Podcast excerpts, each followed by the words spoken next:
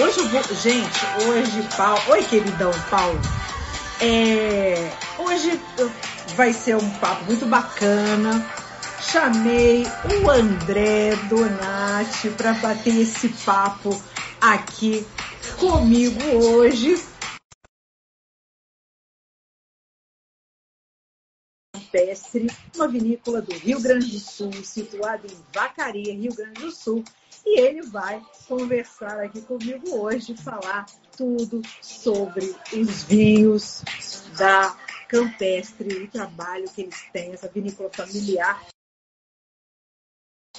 a vinícola campestre é que faz os famosos vinhos pérgola, um dos vinhos mais queridos que temos no Brasil, né? Eu tenho uma tia que adora, adora, adora, adora, adora. Então, assim, é muito legal poder falar também, poder bater papo com o André aqui é, é, sobre os vinhos de mesa também, né? Porque as pessoas. Uh, é, tem às vezes um certo preconceito né, com vinhos de mesa, que o André até vai poder explicar é, melhor do que eu aqui. Peraí que, gente, está tendo algum problema de... De... de, de... Peraí. Estou convidando Vinícola Campestre aqui. Eu enviei o convite. Agora! Sim! Tudo bem? Tudo bom, meu querido? Como aqui, vão? Até vamos? acerta muito comigo, viu? Aí eu erro algumas coisas. Mas é normal, é normal, é o que, a gente, o que eu acabei de falar. Todo dia eles inventam uma novidade, é difícil a gente ficar em dia. verdade, verdade. Estão me ouvindo, tá me ouvindo bem aí? Eu tô te ouvindo bem. Você está me ouvindo direitinho também? Perfeitamente. Você tá, você está onde? Você está na sede da vinícola, André? Exatamente. Estou aqui, na verdade, vou mostrar um pouquinho para vocês. Eu estou numa das caves da vinícola. Olha lá. Ah, nossa, que coisa linda! Gente, eu não conheço a Campestre. Que, que, que, que, que, que horror! Eu, que falha! Eu estou numa das caves da vinícola e, ao mesmo tempo, do outro lado, Olha. temos um salão de eventos, claro, o Sauvignon Blanc lá, né? E umas brusquetinhas antes, né? Agora mostrei o jogo aí. Uh, num, salão, num dos salões de eventos para 400, em torno de 350, 400 pessoas aqui. Gente. É numa da partezinha da Campestre, Campestre Vacaria. Sensacional! Aí ele está falando, vem conhecer. Eu vou sim, eu estou devendo essa visita. Eu vou. Em fevereiro, eu estou com uma viagem marcada aí para o Rio Grande do Sul. E eu vou tirar um dia para ir aí em Vacaria, então. Pode ser? Deve, com certeza. Já está convidada desde sempre, né? Irei. A, Van, a Vani está aqui, né? No, durante a nossa live outro dia, eu falei com ela que eu vou também agora visitar a Cabe Gás, mas eu quero com ela lá. Agora eu quero visitar a Gás com ela. A nova enóloga do ano aí, né? Parabéns para ela, muito merecido, viu? Por sinal, vi a live dela contigo sim. Ela é uma graça, uma querida, muito merecida. Fala, não, agora eu não quero Carlos Abazua, não quero, não. Eu quero passear na Gás só com a Vanessa. Ai, meu querido, mas é um prazer imenso falar com você finalmente. Ai, o meu tá fechado. Ô, André, como é que Oi. tá, como é que tá o, o, aí no Rio Grande do Sul o tempo? O calor chegou aí também? Na verdade, sim, calor, calor aqui não. Aqui nós estamos num, num, num, momento um pouco mais diferente de vocês aí. Vocês aí tá um calorão pra caramba, é. né? E nós nós aqui não, não tá frio. Aqui hoje, por exemplo, está em torno de, de, Durante o dia estava 22 graus, por exemplo, um pouquinho mais. Mas agora à noite está em torno de 18 graus aqui em Vacaria. Uh, mas a gente está num período com muita chuva. Né? A, a, aqui é, o El Ninho acaba, acaba dando uma implicada um pouquinho esse ano na questão da chuva. Então, o que a gente pode falar um pouquinho sobre a questão da matéria-prima, que é a uva, em relação ao que está acontecendo no nosso clima, para agora ainda não se tem uma real dimensão do que vai acontecer para a safra, ainda é muito cedo para falar. Mas certamente alguma coisa em perda de, de uva, alguma coisa, certamente vai existir. Pelo fato que agora, depende da região, a Serra Gaúcha já está quase mais para o fim da floração. Aqui, os campos de cima da serra, onde nós estamos, então, alguns já floresceram todos, o Chardonnay, Pinot, ok, mas tem o Merlot, o Taná, aí que está ainda na metade da florada para frente, então pode ter, existir um pouquinho de perda por essas chuvas. Está, sim, bastante chuvoso. Essa aqui é uma semana de muita chuva. Desde domingo de, de noite, mais ou menos, amanheceu a segunda, bem dizer, com chuva e até minha família, meu pessoal, minha mãe é de Bento e Bento Gonçalves aí, eles me disseram hoje à tarde de alguma coisinha de pedra, mas foi bem pouquinho, nada que tenha prejudicado. Mas realmente o clima aqui está um pouquinho preocupante. Que coisa, menino. É, eu, já que a gente está falando de vacaria, campos de cima da serra, e você está falando dessa questão de chuva, né? É, aproveita e faz para mim, um, um, para as pessoas que estão ouvindo aqui, um pequeno paralelo aí do, de, de, de, de, diferenças e semelhanças do terroir, né? Porque a gente fala muito da Serra, da Serra Gaúcha, a gente pensa muito ali no Vale dos Vinhedos, a gente pensa em Bento Gonçalves, coisas assim, né, que, que, que vem na cabeça das pessoas, a princípio, pode ser que num, num primeiro momento, de uma forma mais uh, rápida, né, em primeira mão, assim. Faz para mim, fala um pouquinho de semelhanças e diferenças entre esse terroir aí, o de, o de Vale dos Ventos. Bom, aqui nós estamos nos campos de cima da serra, um, um comparativo né, entre a região da Serra Gaúcha. Claro que aqui ainda é como a gente diz, é campos de cima da serra. Se a gente for avaliar ainda Serra Gaúcha, mas acima. Né? Sim. Uh, aqui, atenção, hoje vamos comparar a serra com Bento Gonçalves, Flores da Cunha. Hoje nós estamos a quase mil metros aqui em Vacaria de tá em torno, depende do local, da em torno de 900, de 900 a mil, até um caso acima de mil, e na cidade de Vacaria.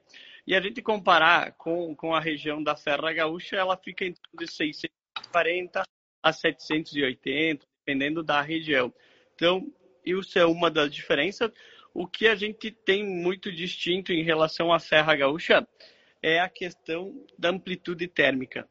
Nós temos aqui na maturação, ou no verão, digamos assim, na maturação da uva, os dias quentes em torno variam em torno de média 32 graus, 32, 35 graus, e as noites elas são baixas, em torno de 15, 12 a 15 graus, dependendo da noite.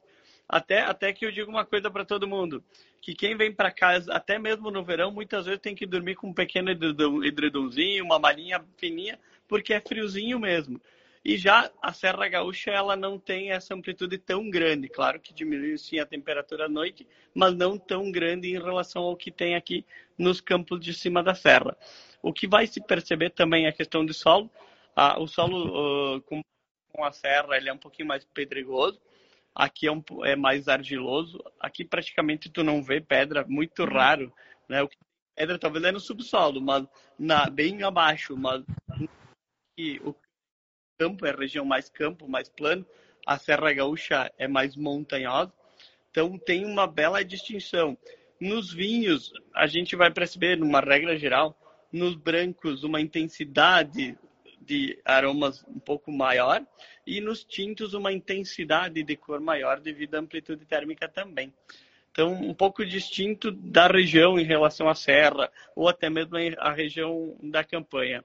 Esse Sauvignon Blanc que tu abriu, só para ter um comparativo, a gente vem para cá, para essa região, ela vai apresentar uma intensidade mais aromática, uma fruta, uma goiaba, um maracujá mais intenso e sempre vai lembrar uma certa leveza de mineralidade, onde que a gente não encontra tanto na Serra Gaúcha ou na fronteira. É um pouco distinto, é um terroir bem distinto em relação a essas regiões que a gente está comentando. Hum, só um apanhado, uma breve. Sensacional. Acho muito bacana essa, essa, essa sua explicação, né? Para as pessoas entenderem que você vê que são, são, são localidades tão próximas, mas que têm características tão diferentes, né? E essa questão da composição do solo é super interessante, né? E essa questão da, da altitude também, isso faz toda a diferença, claro. Então, quer dizer, esses pequenos detalhes que ajudam as pessoas a entenderem a, a por que, que um vinho é tão diferente do outro, né? Mesmo sendo feito da mesma uva, né, André? Exatamente, é o nosso chamado terroir, né? Exatamente. Conta para mim um bocadinho, antes da gente falar uh, agora, daqui a pouco, um pouco mais sobre a campestre, eu quero voltar um pouquinho para conhecer um pouquinho sobre a sua história. Conta para mim, você é natural de onde e como é que começou essa sua relação com o vinho, André? Bom, eu sou natural da Serra Gaúcha, Bento Gonçalves, terra da, do vinho, da uva e do vinho, digamos assim. Uh, minha história com vinho ela já, ela já é linkada há um tempo porque uh, meu pai foi enólogo, né? Se aposentou, enfim. Mas meu pai era enólogo, na verdade. E uma, uma história assim uh, um pouco diferente da, da, da, da nossa enóloga do ano, né? Uh, já está um pouco na família isso. Meus, meu avô, alguns tios também faziam vinhos no porão. Mas a questão não é essa, né? Eu, eu iniciei fazendo técnico em enologia, depois completei superior em enologia. Eu atualmente tenho fiz licenciatura em química, gestão de, de produção industrial e sommelier internacional. A minha história, a minha história com o vinho, na realidade, é com o meu pai, que na época, do, depois do ensino fundamental, ensino médio, ah, que vou fazer? Vou fazer só o médio. Não, André, tu vai fazer o técnico em enologia. Eu digo, pai, tu tá louco, eu não quero saber. Né? foi bem assim. Essa foi a história. Não, tu vai e tal. E dentro disso tudo, entre resumindo um pouquinho da história, exatamente eu fiz. Na época tinha a prova de seleção no técnico, né? E aí, ah, o cara não quer é que não faz certo, né? Não, em respeito ao, ao mais, ao, ao, mais velho, né? O pai. Passei lá em sexto lugar no negócio. Oh! Tá... tá bom, vamos lá, né? Aí entra no tal do técnico, aí conhece o colega do, do pai, não sei o que, mas naquela história. E eu vou te dizer assim, eu não sei exatamente o tempo, se foi seis meses, um pouco menos, um pouco mais, eu comecei a realmente gostar do que isso. E claro, aí meu pai conversando, a gente também é, fica mais fácil entender o negócio, né? E a partir daí, então eu comecei a me apaixonar pela enologia. Acabei fazendo ainda uh, alguns finais de semana, trabalhando em alguns varejos, ajudando algumas coisas, fazendo estágio. Uh, fiz o meu primeiro estágio na cooperativa Garibaldi. E aí comecei a me apaixonar pelo negócio. Aí fazendo estágio na cooperativa Garibaldi, depois acabei indo para a Cooperativa Aliança, uh, e meio tempo aí também depois fui para a vinícola antiga Cordelier, que atualmente não tem mais, hoje é, é, a, é a, a, destilaria ali em Bento Gonçalves na entrada, né? E atualmente estou há 17 anos na vinícola Campestre, né? que aqui eles me recolheram que nem uma família, e eu sempre brinco, o, o diretor-presidente eu chamo de paizão também, é. porque é verdade.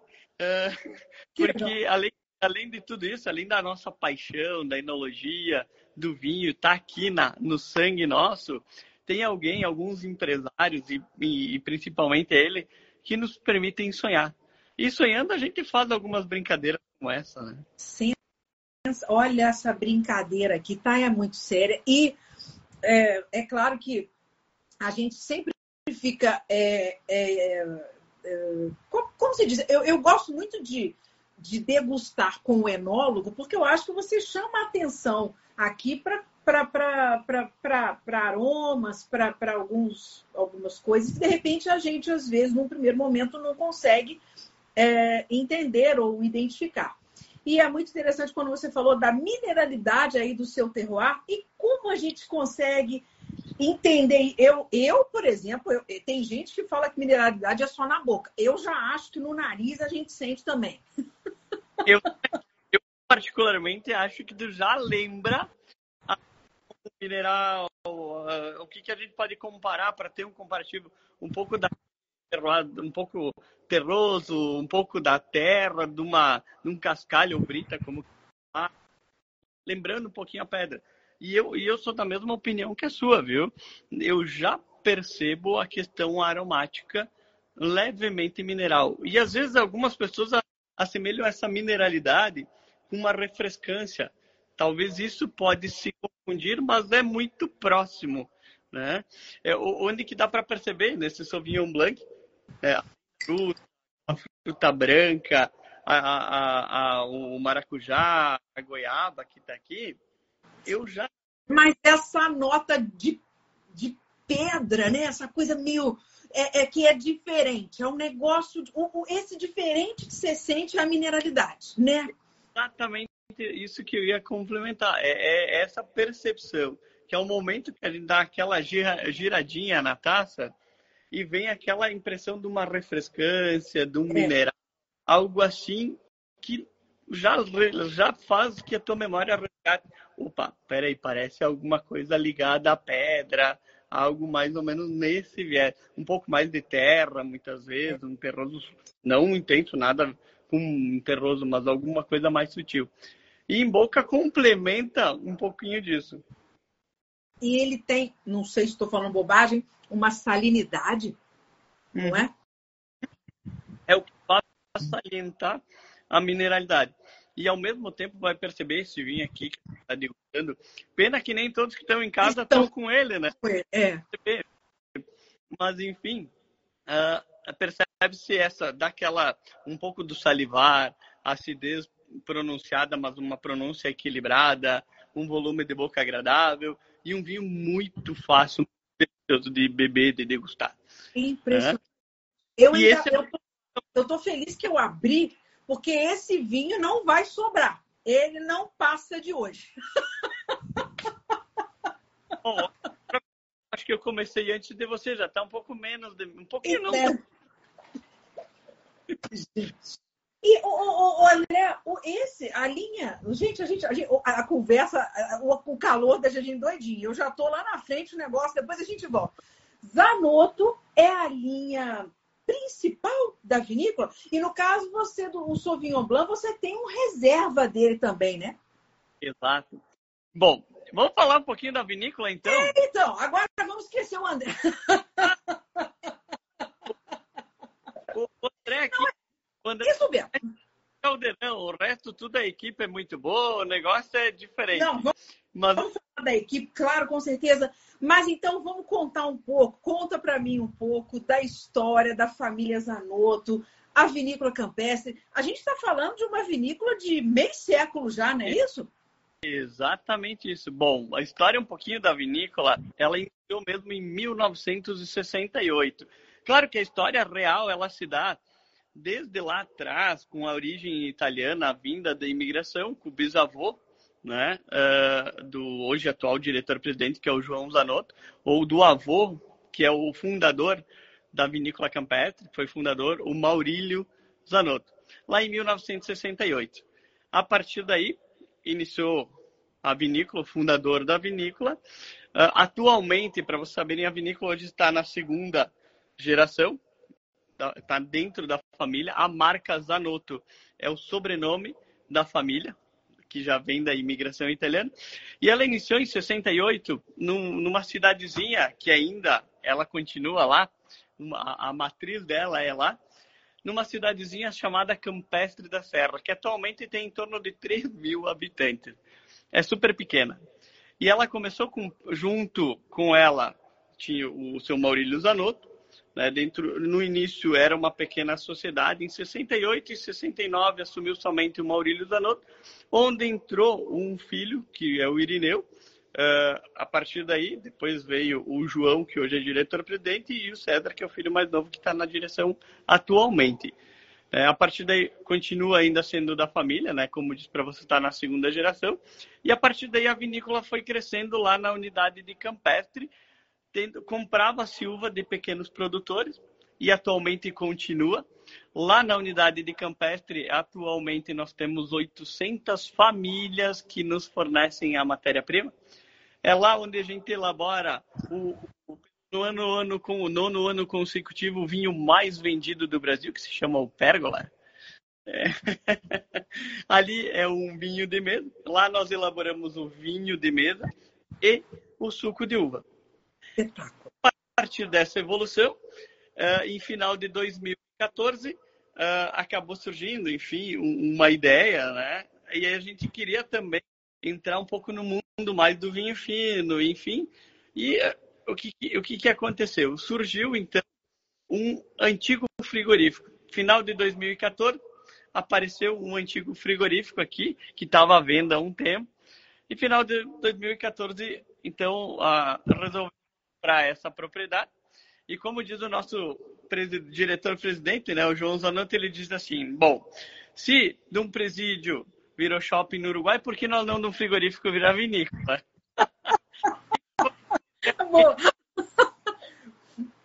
e foi exatamente isso. A partir daí, o que, que a gente decide fazer foi dividir um pouquinho a vinícola. Então, na unidade de Campestre da Serra, que é, é sentido, quem vem de, de Santa Catarina, Lages, passa por Vacaria, Campestre vai sentido a Caxias, né? Lá é a nossa unidade sentido a Caxias, é exatamente 50 quilômetros de uma unidade para outra. Sim. A partir de 2014, nós compramos essa unidade e dividimos um pouquinho a Campestre. Na unidade campestre, elaboramos o vinho de mesa e o suco de uva. E na unidade vacaria, elaboramos os vinhos finos e espumantes. Mas, além disso, a gente acabou criando um outro projeto junto com o enoturismo aqui. Então, além da propriedade ter a, a, parte da vinícola, da elaboração dos vinhos finos, a gente também tem enoturismo. Atualmente, essa propriedade de vacaria, nós temos 84 hectares de área 35 de vinhedos plantados. Atualmente, 28 produzem, estão produzindo atualmente. Dentre disso, nós temos em torno de 12 variedades, 12, 13 variedades, eu tenho que lembrar de todas aí de cabeça. Sim. E aqui, nessa região, a gente começou a identificar um pouquinho do terroir distinto de outras. E é isso que acabou nos surpreendendo bastante. Por isso que eu disse que o nosso, o, o nosso diretor-presidente, o paizão João aí, ele deixa nós sonhar bastante. Porque a gente começou tentando entender um pouquinho esse terroir. Hoje, nessa nossa nova região, o que se adaptou bem foi o Sauvignon Blanc, Pinot Noir e Merlot, tá? Nós, aqui na Campestre, nós temos outras apostas também. Ah. Como, além das variedades de origem francesa, né? Que é o Sauvignon Blanc, Pinot Noir, Chardonnay, uh, Taná, Merlot, Malbec, Syrah, nós Moscato de Alo, enfim, nós apostamos também em outras variedades, Sangiovese, Montepulciano, ainda não está produzindo, mas a gente plantou aqui também, e a variedade Rebo. Se Santa são as... Catarina pode, vocês podem também. Estamos muito próximos, terroirs parecidos. Não é, é, é. Exatamente isso. E aí a gente começou a fazer toda essa, a, essa construção, plantando 35 hectares de vinhedo aos pouquinhos, né? 28 hoje produzindo. E aqui, então, nós temos o Enoturismo. Então, vocês que estão aí nos ouvindo, né? Obrigado por nos prestigiar nessa live. Você né? tem prestígio, André. Olha quanta gente aqui, gente. Espetáculo!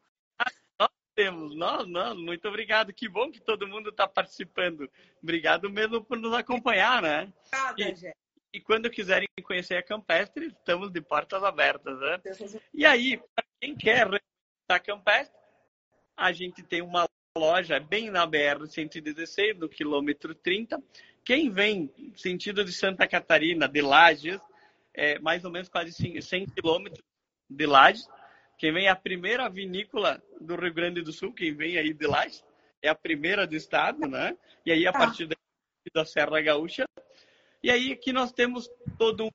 o tour, ele, ele acontece durante a semana em dois horários. É, um é das nove da manhã e outro é das duas e meia. E no final de semana e feriado são quatro horários de visita.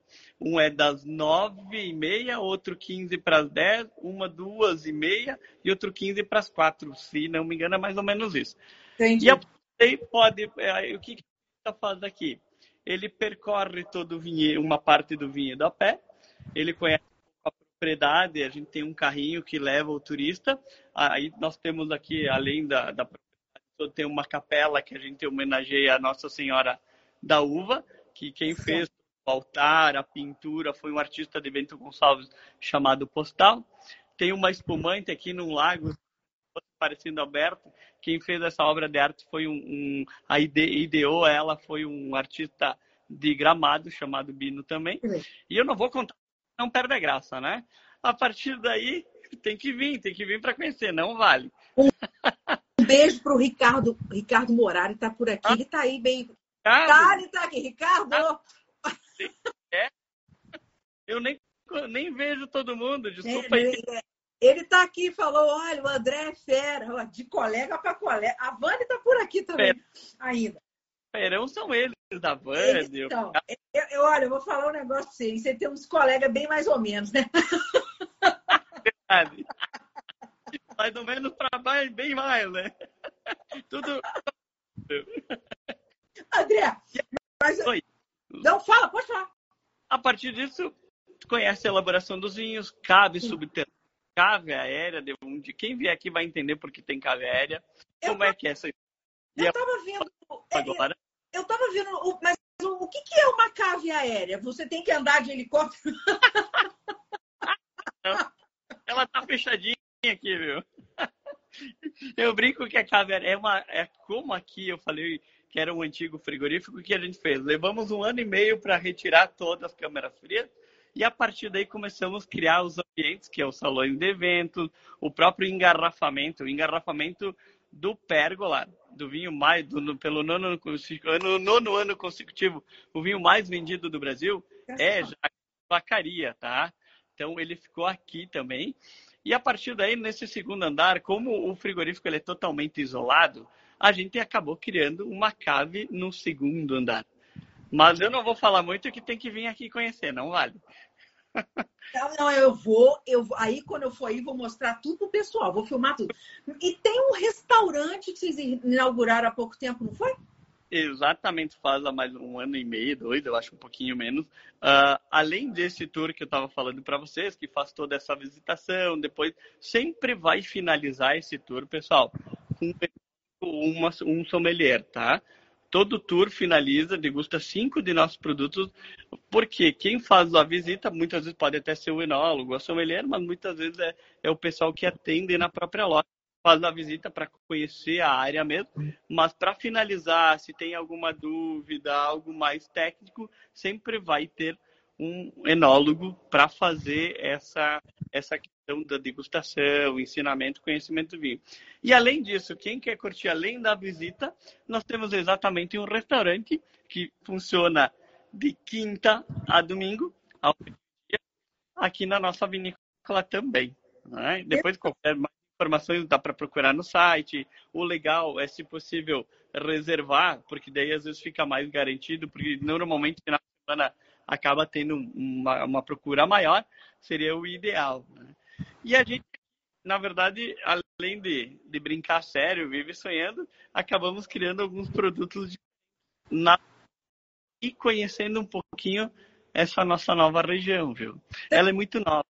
Sensacional. Ó, Teve, teve um, um, seguidor aqui, ó, seu, deixa, deixa eu ver se eu volto, que ele, aqui, quer ver, ó, o Dude falou que ele convida o pessoal, ou não sei se ele convidou o pessoal para casar na vinícola. Tem muito casamento por aí? Mas é uma das coisas que o Dude, na verdade, o Dude, o Eduardo, o Dude ele cuida dessa parte dos eventos aqui na vinícola. Sensacional. Sim, além, além do. Oi, Dude, tudo bem? além, além, além de todo esse projeto do enoturismo, que é a parte da visita, além do restaurante que funciona de quinta a domingo, a gente também oferece, nós temos atualmente dois salões de evento, um para 350, 400 pessoas e outro para 100, 120 pessoas, aqui dentro da própria vinícola. Nesse trajeto que o turista conhece, vai conhecer esses dois salões de eventos pelo menos por enquanto. Quem sabe vem um terceiro, né? Pode Vamos ver se. Pode casar aí nessa cave linda que você está aí atrás? Pode. Pode. Pode casar nessa cave, pode fazer bodas de prata, ouro, 15 anos, o que vocês quiserem. Casar, descasar, não sei descasar, se quiser, também pode. Também. Pode. Uma festa para descasamento que, que, é, que, é, que show. André, você sabe que eu quero aproveitar você e que você falou do pérgola, né? Que, que eu acho que quem não sabe, ah, bem, aqui, as pessoas que estão nos seguindo aqui conhecem a Vinícola Campestre, são seguidores, são fãs, são consumidores da Vinícola Campestre, mas outras pessoas vão ouvir nosso papo depois, vão, vão ver essa, essa nossa live. E muita gente não sabe que o Pérgola é da Campestre. As pessoas conhecem o Pérgola, né? Inclusive, de muito, eu acho que é o nome mais famoso né, no Brasil. Você já deu essa informação que é o vinho mais vendido, mais consumido no Brasil, né? E, então vamos aproveitar para fazer um paralelo entre o Pérgola, que é um vinho de mesa, e um. Porque você falou do rebo, eu catei aqui para a gente mostrar, e um vinho fino. Vamos, vamos, explica para as pessoas, André, qual é a diferença do Pérgola para um vinho como esse? Qual é a diferença do vinho de mesa para um vinho fino? Bom, pessoal, exatamente a gente criou duas estruturas distintas, né? Porque são elaborações distintas, mas com o mesmo pensamento, sempre de qualidade, tanto o vinho de mesa quanto o vinho fino. Qual que é a diferença entre um produto e outro? Bom, só falando um pouquinho da Campestre em relação a isso, a gente pensa e faz muito como tudo que tem que ser daqui tem que ter. Então a gente trata o vinho de mesa praticamente ou igual ao vinho fino. Tá? Uh, o vinho de mesa ele é elaborado a partir de uvas chamadas americanas, uvas, digamos assim, mais fáceis, mais simples. É isso. Então é um vinho mais fácil de consumir, é um vinho que se consome ele mais jovem, é um vinho tu vai perceber, principalmente os tintos de uma fruta, ele não tem uma complexidade como um vinho fino né? É, é um pouco distinto entre um vinho e outro, né? Mas sempre lembrando, ambos têm uma bela qualidade, que isso é o mais importante.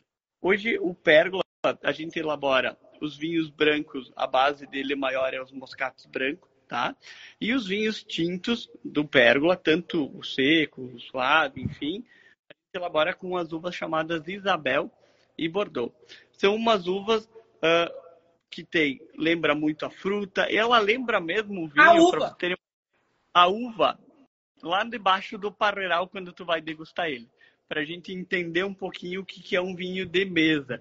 Um vinho mais fácil de beber, né? um vinho que não tem tanta complexidade aromática, justamente porque não é a característica dessa uva, mas sim um vinho muito fácil de beber, um vinho agradável. Eu sempre digo que é um vinho para o dia a dia.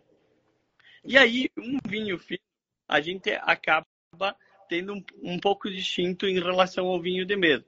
Aí já vem das chamadas vites viníferas, né?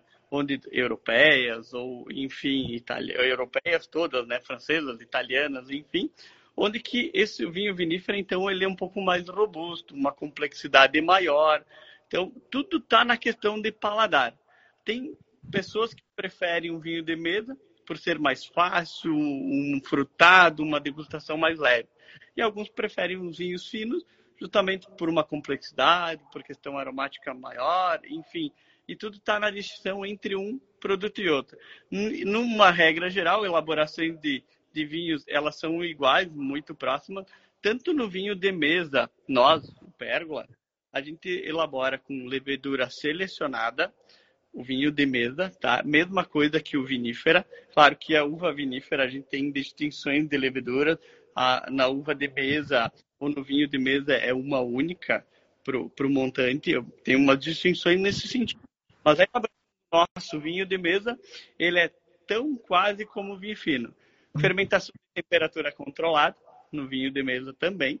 Além disso, a partir daí, de todo o processo de fermentação com controle de temperatura, isso a gente faz no vinho fino e no vinho de mesa. A partir daí, todo o processo de fermentação malolática é feito em ambos, claro, com algumas particularidades. No nosso caso dos vinhos finos, a gente não faz malolática nos brancos, tá? Nos tintos, ok. A partir daí também, tanto um quanto outro, eu estou meio que jogando para vocês entenderem o trabalho que a gente faz com vinho de mesa. Ele é muito igual ao vinho fino. E além dos chamados cortes, mistura entre as variedades ou não, dependendo do caso. E todos eles, tanto o vinho da marca Pérgola quanto o vinho da marca Zanotto, que é a nossa marca aqui, ou Vila Campestre, uh, ou Nova Morada, é feito estabilização tartárica, que é se mantém no frio, justamente para não precisar aquele tartarato Sim. de potássio, Sim. isso numa garrafa, não que não possa acontecer, mas E é até bonito, eu, até eu gosto de encontrar, sabia? Eu acho bonito quando fica na rolha. É, eu acho bonito. natural. E a partir daí, filtrações, no caso, uma distinção, filtração uh, à terra, enfim, para o vinho de mesa, filtração com tangencial no vinho fino, mas ambos passam por filtração e todo o controle de qualidade, segurança, toda a parte das boas práticas de fabricação, ambos os produtos passam por tudo isso. Só um, um apanhado para entender o que, que é o vinho de mesa e o que, que é o vinho fino. Mas, justamente, eu, eu acredito que o vinho de mesa, o Pérgola, é um dos vinhos mais vendidos no Brasil, na minha percepção, pelo fato que ele tem qualidade e a gente trata ele mesmo igual a um vinho fino. Uhum. Uhum. O nosso sucesso, certo, da Campestre, é essa distinção do, do Pérgola, por ele ser o, o nono ano consecutivo mais vendido do Brasil, é pela qualidade. Claro que tem todo um trabalho de mercado, degustação, enfim, isso a gente faz muito com o Pérgola, como a gente faz com o vinho de mesa. E além disso tudo, pessoal, só para vocês saberem, além da Vinícola Campestre, temos uma loja em São Paulo também. Tá? Pois é. Então, pode... A loja em São Paulo está com. Ela, ela foi inaugurada quando? A loja de São Paulo, se não me engano, ela foi inaugurada faz uns dois anos atrás. Ela fica ali na Pedroso de Moraes, ali na, no bairro Pinheiro tanto a loja de Vacaria quanto a loja de São Paulo, pessoal, quem não nos conhece ou quem não conhece o produto da vinícola, toda a linha Pérgola, toda a linha varietal do Zanotto, Vila Campestre, temos para degustar nas nossas lojas. Né? Pode vir aí pedir para provar sem problema algum para conhecer nossos produtos. Então, um pouco para entender essa distinção do Pérgola para o Zanotto, para o vinho fino, é exatamente isso. Que muda é variedade e o estilo de processo para cada varietal é uma coisa e o vinho de mesa é um pouco mais uh, uh, normal, igual, assim, meio próximo. Mas todos são usados levedura selecionada, todo o controle de qualidade, todo o controle de temperatura, é exatamente isso que é feito. É com todo o carinho e cuidado que a gente tem. E além disso, só para vocês saberem, né? Uh, a Campestre atualmente hoje compõe na área técnica são quatro agrônomos ah. e oito enólogos. Quantos enólogos? Quatro agrônomos e oito enólogos. Oito enólogos. Você, enólogos. a Kaline, é. que eu conheço. Hoje nós temos assim dois agrônomos, que é o Valírio e a Kathleen, que cuidam o vinho de mesa, ou os 800 famílias de produtores. Ok. E, e temos a, aqui na unidade Vacaria o Odair, que cuida e a. Agora ih, me deu um branco no nome da menina, que horror da agrônoma. Ela vai me matar se ela tá me ouvindo, tia. Mas daqui a pouco eu lembro. ela te mata, mulher! Não, não, aí, aí sim, ela, ela vai me matar, né? Além, além do. Da, tem o Odair, né? Luísa! Ele é falou Luísa! Exato, agora, agora me deu. É isso aí, a Luísa. Não, eu tava procurando no outro celular já, viu? Sacanagem, ainda bem que fala a verdade, né? É, além disso, uh, além dos quatro agrônomos, né, que é a Luísa, o Odaí, o Valírio e a Kathleen, nós temos então eu como enólogo-chefe, gerente geral da vinícola. Além, além disso, nós temos a Kaline, que atualmente está na área comercial, fazendo esse trabalho de mercado, cuidando, treinando as pessoas para conhecer vinho. Temos então a Amanda, que cuida da parte, a gerente da loja, cuida da parte do turismo. A, a Vanessa, que também está junto com a loja, essas são as meninas que fazem a parte da finalização da degustação, enfim, do, do, do, do, tour. O Flávio e o Rafael, que ajudam, auxiliam no cuidado com o vinho fino. Além do Sidney, que cuida da parte do, do, do engarrafamento, gerente do, do engarrafamento e a Manuela, que cuida a parte do controle de qualidade. Se eu não esqueci de nenhum, são esses que compõem toda a nossa equipe. Sensacional. Luísa, você que tem que pedir para ele um vinho. para ele se redimir. Luísa, eu vou ter que me redimir de você. Não vale, que sacanagem. Porque eu... inteligente ela também. Legal. Não, mas a gente entende, é muita gente. E aqui na hora que a gente está falando de todo mundo, a gente tem hora que não vem a coisa na cabeça de nenhum, né? Então é, é super compreensível, né? E é uma equipe grande. Não, ah, porque você. Não, eu, eu tava, na hora que você estava falando especificamente do pérgola, né? Que, é. no caso, a, o pérgola é a linha, é a única linha de vinhos de mesa ou existe algum outro nome? algum Tem? Tem? Não. Não, não. É a única. A, a vinícola campestre, como é que é mais ou menos para vocês entenderem? Vinícola campestre num todo, né? E se deu Vinícola Campestre por ser a cidadezinha lá, Campestre da Serra, né?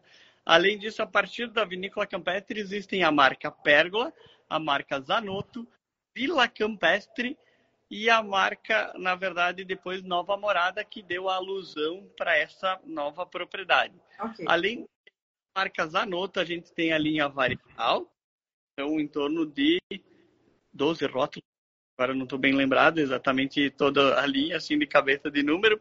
Além da linha varietal, nós temos a linha reserva e a linha Gran Reserva. E agora, recentemente, esse roast aí que a gente recém que são dois vinhos da variedade Rebo, é um, que eles são de vinificação integral. Para quem não conhece o que é vinificação integral, falando um pouquinho de vinho, uh, elaboração do vinho. Aqui, todas as nossas uvas, a partir da colheita, a gente tem mais ou menos é, em torno de 10 a 12 toneladas por hectare. Ela vai, passa uma que ela dorme na câmara fria, né? Ela fica em torno de 6 graus aí. A partir daí vai para o processo de elaboração. A elaboração de alguns vinhos é tradicional, fermentação em contato com a casca, no caso do tinto, e logo a separação da casca, no caso do branco, fermentação em tanque, natural, a partir daí malolástica, enfim, finalização, barrica ou não. E essa linha Rust, que é o nosso novo lançamento, é, é de vinificação integral. O que, que é isso? A partir do desengás, ela casca, semente e líquido juntamente numa barrica de carvalho, onde ela é aberta em cima o tampo que a gente fala, e a partir daí faz as chamadas pijagem manual a gente tem um, um, um cabinho, digamos assim, com umas hastezinhas, que a gente movimenta a casca da, da uva ali, junto com o mosto, com o líquido, para fermentação alcoólica. A gente fermentação alcoólica controlada com 18 graus Celsius, mais ou menos. A partir daí, então, depois do término da fermentação, fica em torno de 12, 15 dias em contato com a casca. A partir daí, a gente remete para o tanque de aço inoxidável, onde faz fazer as fermentações finais, malolática, enfim. E a partir daí, o que, que a gente dividiu um pouco nessas duas variedades? Uma que está na mão é o Rebo, a variedade Rebo, que é de origem italiana. Ela, então, daí, a gente só faz uma, uma pré-limpeza, enfim, a partir daí vai para a barrica de carvalho onde esse, essa variedade Rebo ela fica 18 meses na barrica de carvalho francesa por 18 meses e barrica nova. A partir daí a gente só retira da barrica, parada, algumas borracinas que existirem e engarrafa. A gente não faz mais a filtração final dele. E no caso do outro, que é o Merlot, a gente quis fazer um pouquinho diferente. A vinificação continua sendo integral, só que esse Merlot a gente resolveu pegar 50% de Merlot safra 21, vai por 18 meses na barrica, e a partir volta, sai da barrica e a gente corta com um Merlot Safra 22, onde hum. não passagem por barrica. São também da mesma fermentação integral. Um pouco no Merlot aqui a gente quis manter um pouco mais do frutado, não apresentar tanta barrica. E no rebo, então, apresenta a barrica, a complexidade um pouco mais intensa. Né? Um pouquinho explicando dessa nossa nova novidade e uma vinificação integral que no Brasil atualmente são poucas vinícolas que fazem. Eu não tenho exatamente a certeza, tá? Nós somos umas agora. A Miolo, se não me falha a memória, Seis Maria.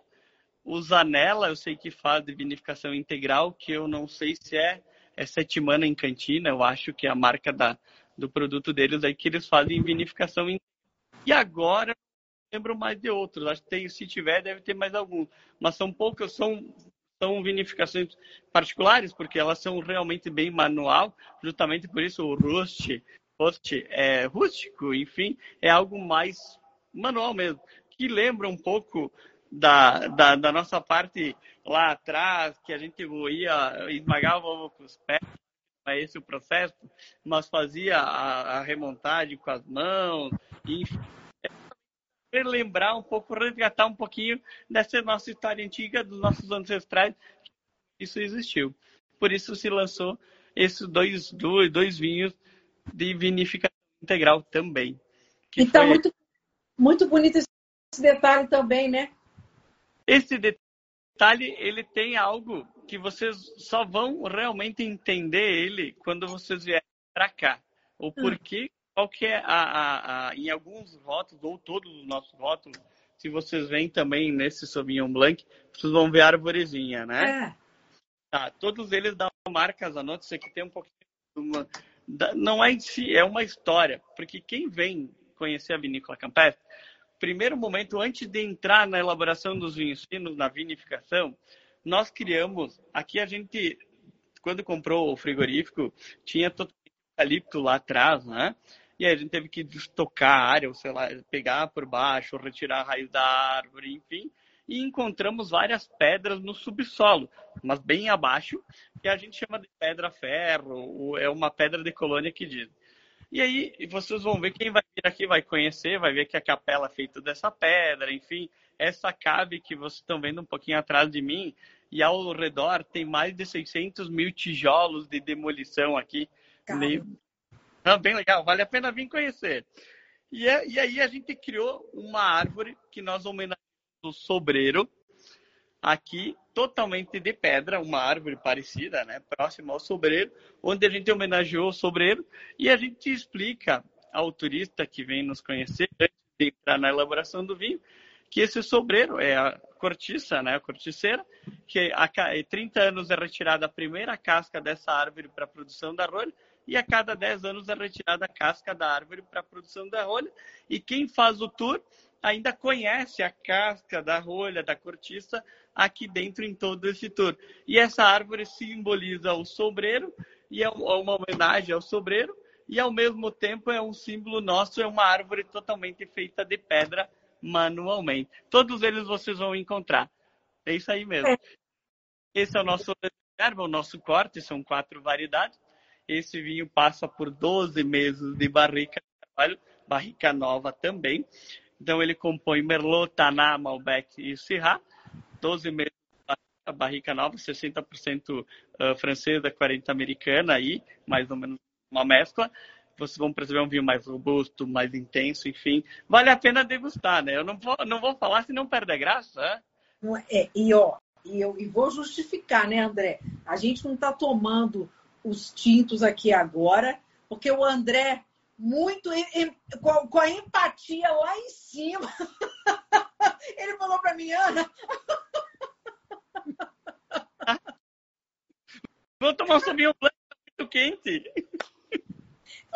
Eu já estava pensando, como é que eu vou sobreviver?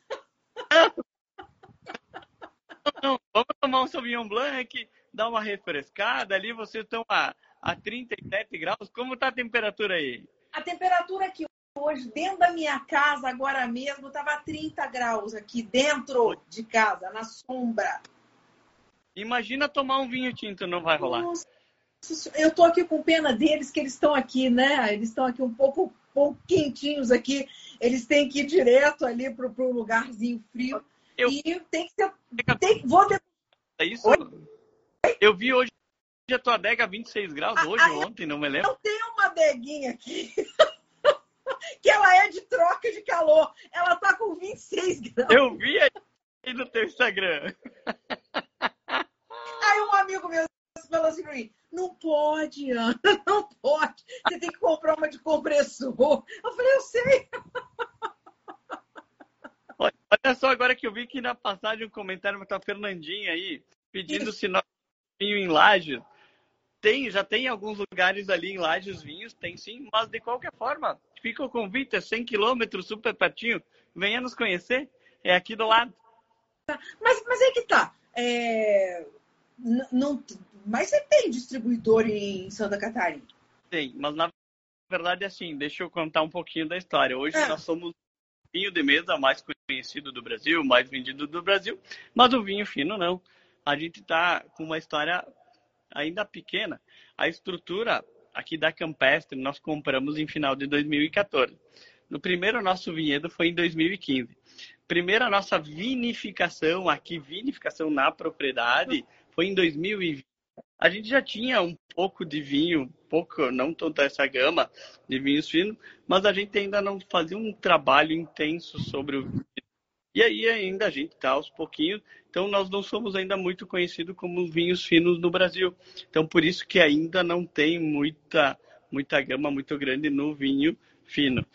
De a gente é muito mais forte de São Paulo para cima. O sul do Brasil a gente está começando um trabalho melhor faz dois anos para cá. Então, também no sul do Brasil, o Pérgola não é a venda maior. No Brasil inteiro, ele vende super bem. Mas o sul do Brasil, a gente está querendo conquistar também. Um pouquinho mais do que a gente já existe, já está. A gente atende o mercado brasileiro todo. O vinho fino ainda não é todo o Brasil. A gente atende alguns pontos por enquanto. Porque o projeto Hoje, a vinícola campestre vende em torno de 40 milhões de garrafas ano. O pérgola, o Não. pérgola... Geral, Quanto... geral 40 milhões. E o pérgola sozinho, Quanto, quantas garrafas você vende do pérgola? Bom, de garrafa de pérgola. Vamos falar um pouquinho assim, gar... é mais fácil falar de garrafa de vinho fino. Ah. 40 milhões de garrafa no geral entre suco de uva, vinho de mesa, que é o pérgola e tal, e vinho fino, espumante, a gente vende em torno de 40 milhões de garrafas. Vinho a gente vende em torno de 20 mil garrafas só. O restante é o pérgola. Caramba! Olha isso, gente! É, é isso aí. É, esse é o pérgola. Que potência que é o pérgola! Verdade. E, e além disso, o nosso projeto aqui de vacaria, do vinho fino ele é até 350 mil garrafas. Não é um projeto para chegar na dimensão do Pérgola, justamente porque a nossa produção ela é pequena, é justamente para ser um vinho diferenciado. Então, às vezes, até o encontrar no mercado em si o Zanotto é um pouquinho mais difícil. Agora, numa delicadeza, daqui a pouco num restaurante, ele fica mais fácil de ser achado, né? De estar tá por aí. Ainda um pouquinho mais lento, mas a gente começando a conquistar um pouquinho o Brasil. Além de inúmeros prêmios que temos por aí, né? Graças a, a todo esse projeto e, ao tempo, ao longo do tempo, a gente conquistou mais de, eu não tenho mas acho que foi, foi mais de 230 ou 250 medalhas nacionais e internacionais em todos os nossos vinhos. Uhum. Sim, e um dos prêmios, por isso que eu digo que nós, nós, uh, uh, o potencial da uva italiana é muito legal. Ah. Como tu falou, é, na, na questão do, do, de Santa Catarina, foi primeiro ano de colheita safra 2020. Foi uma aposta nossa. Essa variedade italiana foi aposta. 2020, emplacamos com uma medalha de ouro, 94 pontos no Decanter. Em dois... O concurso acho que foi 21, se não me falha a memória. Qual? Com o Remo ou com o Sangiovese? Com o Sangiovese. Sangiovese. E aí a gente emplacou e aí que a gente percebeu a característica dessa região propensa também para as variedades italianas. E até, para mim, se tu me permite falar um pouquinho da região, não só da vinícola campestre, atualmente, o, o, hoje a gente ainda está uma criancinha, um bebezinho, em questão de comparativo com a Serra Gaúcha, ou, bom, com o mundo, o Brasil ainda é muito jovem, né? Uh, mas a região aqui, eu estou falando para vocês, ela não tem mais de 35 anos de história na vitivinicultura. Se tiver, muito próximo a isso, um pouquinho mais, mas não tem. Quem iniciou o projeto aqui de plantio de vinhedo foi o Raul Randon, o Jardim, né? Uh, e a partir daí, atualmente nessa região, nós somos seis produtores de uva. Ah. A vinícola campestre, com o vinhedo próprio e no turismo. Família Lemos de Almeida com vinhedo próprio, elaboração de vinho e enoturismo. O Souzo, o Sopra, o Aracuri e o Rat, eles na verdade têm seus vinhedos próprios aqui e elaboram vinhos em outras vinícolas, na verdade. Então, para vocês conhecerem um pouquinho da dimensão, a gente está falando de uma pequena história, por isso que eu disse, ainda bem que temos o, o, o diretor-presidente, João Zanotto, que nos deixa sonhar, porque é uma descoberta a cada dia, é uma evolução a cada dia. Vocês vão ver que aqui na vinícola, na Campestre, a marca do varietal, a gente tem uma gama grande de variedade, justamente para quê? O de elaborações, o que, que a gente quis? Fazer elaborações tradicionais para entender um pouquinho esse terroir. E é um terroir muito novo e um terroir de muita potência. Vale a pena conhecer os vinhos dessa nossa região. É, é legal, é muito distinto, é bem diferente. Tu vai perceber em todos eles, seja branco, seja tinto, uma super, uma super uma mineralidade que eu digo super não de muito intenso, mas uma mineralidade agradável, equilibrada, bem distinta. Os vinhos tintos vão perceber-se muito bem a questão de intensidade de cor. Vocês vão ver que Pinot Noir aqui, ele não é aquela tom mais claro, ele é um tom um pouquinho mais intenso. É, os brancos, a intensidade de fruta é muito grande. Então, distinto das regiões essa nossa nova região. E eu digo nova porque eu estou falando não não chega a ter 40 anos de história aqui. Ainda não é um ponto, uh, um local de muito turismo, é muito pouco conhecido hoje. O, o, turista ele é de passagem aqui, ah, não tem não tem um turismo forte que nem o Vale dos Vinhedos ou que nem Gramado e Canela, é bem distinto. A gente ainda está começando o projeto, mas mesmo assim, atualmente, em média, a gente está recebendo em torno de 600, 700 turistas por mês que passeiam.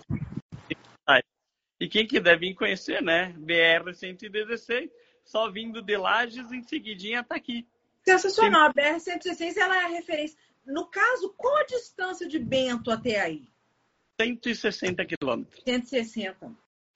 Uhum. É mais 250, se não me falha a memória, de Porto Alegre, 160 de Bento, 120, um pouquinho, é, 120, 110 de Caxias do Sul, tá. mais ou menos.